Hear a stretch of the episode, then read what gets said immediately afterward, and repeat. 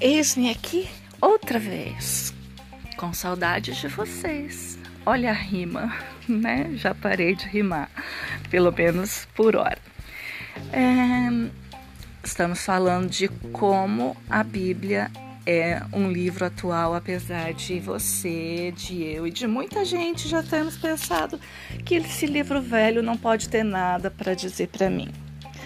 Veja, a gente está falando sobre o livro de Obadias e lembramos que Obadias está é, com uma questão difícil entre dois povos, né?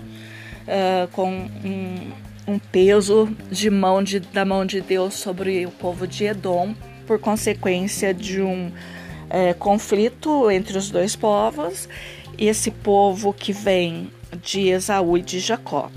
Né? Então, falamos sobre as preferências. Veja vocês que a Bíblia não deixou de falar sobre as preferências que um pai e uma mãe podem ter por filhos, apesar disso ser um erro. A Bíblia não deixou, não deixa, ela não omite os erros das pessoas. Ela não, a Bíblia não está cheia de santinhos, de pessoinhas perfeitinhas que só fazem tudo certo e que você tem que fazer igual a elas e debaixo de um esforço tremendo. A Bíblia fala de pessoas como eu e como você que erram e que gostariam muito de acertar, mas muitas vezes não sabem o caminho. A Bíblia não omite, então, porque ela fala dos pecados para pecadores, porque de outra forma a gente não ouviria. Né? O que eu tenho com essas pessoas que nem sabem qual é a realidade que eu vivo? O que eu tenho com essas pessoas que nem sabem quantos boletos eu tenho para pagar?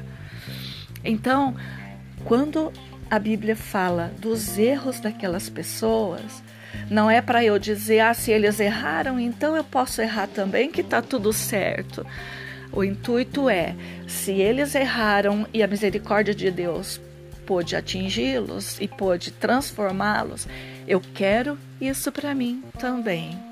Então, o fascínio, a delícia, a beleza que está na palavra de Deus é tocar o nosso coração. A Bíblia não omite pecados, erros.